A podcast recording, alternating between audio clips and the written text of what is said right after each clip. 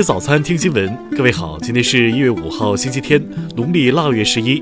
新阳在上海问候您，早安。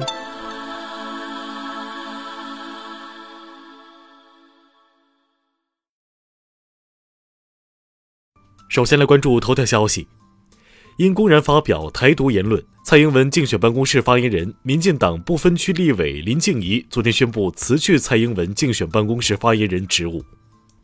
日前，民进党2020候选人蔡英文竞选办公室发言人林静怡接受采访时声称，中国大陆和台湾是两个完全不同的国家，甚至恐吓台湾民众，在大陆不放弃武力攻台下支持统一是叛国行为。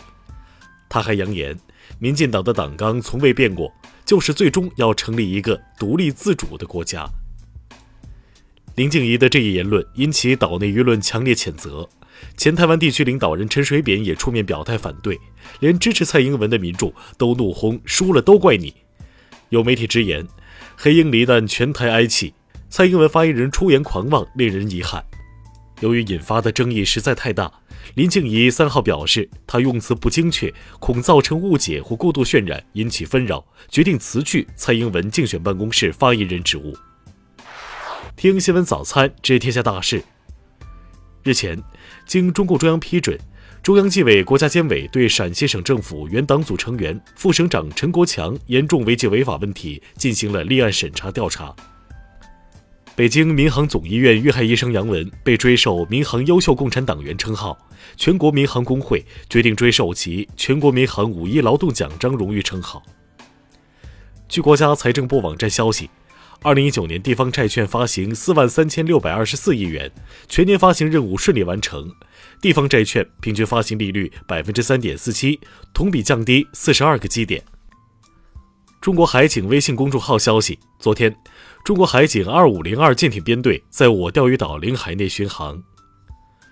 国家市场监督管理总局近日在官网公布《食品生产许可管理办法》，从三月一号起实行。香港特区食物及卫生局昨天表示，香港累计已出现七宗到访武汉后疑似感染不明肺炎个案，其中四人已经出院，其余三人情况稳定。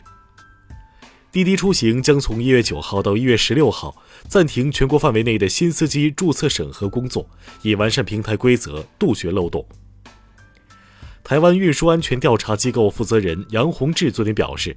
二号失事的黑鹰直升机黑匣子已判读完成，初步判断直升机动力系统没问题。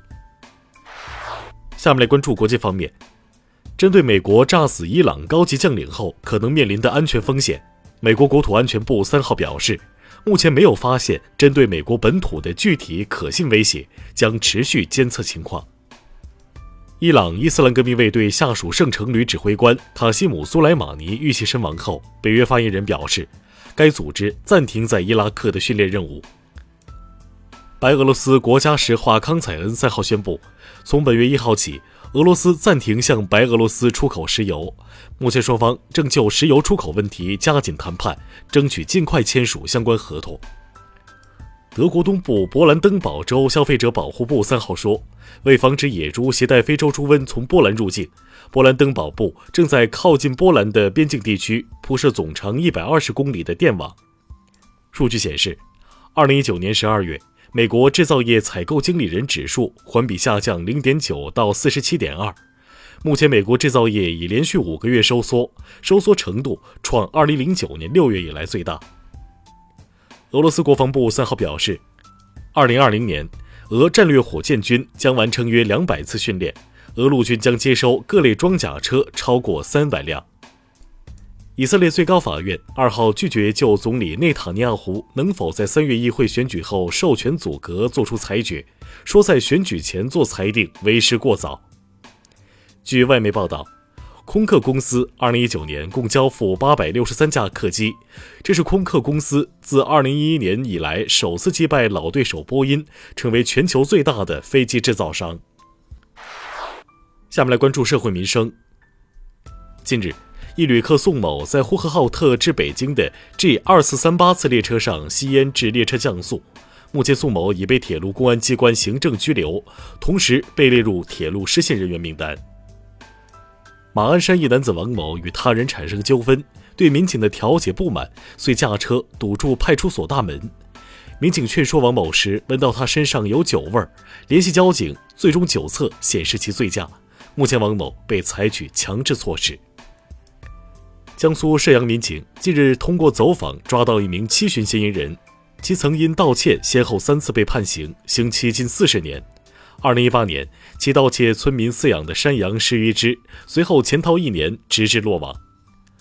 东莞一男子方某近日因与工友发生纠纷，爬上一万伏高压电塔，造成周围停电十小时。经民警调解后，方某自行返回地面。目前其因涉嫌寻衅滋事罪被警方刑拘。西安一名女子近日驾限号车辆遇查，其撒娇叫民警小哥哥求饶。经查，该女子因毒驾被吊销驾照。此次民警对其尿检，证实其再次毒驾。目前女子已被刑拘，案件正在调查中。下面来关注文化体育。CBA 常规赛第二十五轮昨晚开打，山东主场以一百一十二比七十五击败北京，夺得五连胜。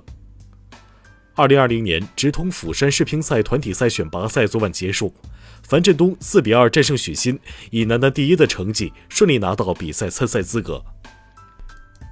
近日，毕加索价值两千万英镑的名画女子半身像被一名二十岁的英国男子撕破。目前，该男子已被警方逮捕，并以刑事毁坏罪被起诉。消息人士披露，日产汽车公司前董事长卡洛斯·格恩，二零一九年十二月曾在东京密洽好莱坞制片人，商谈把个人经历搬上荧屏，让更多人了解自己的无辜。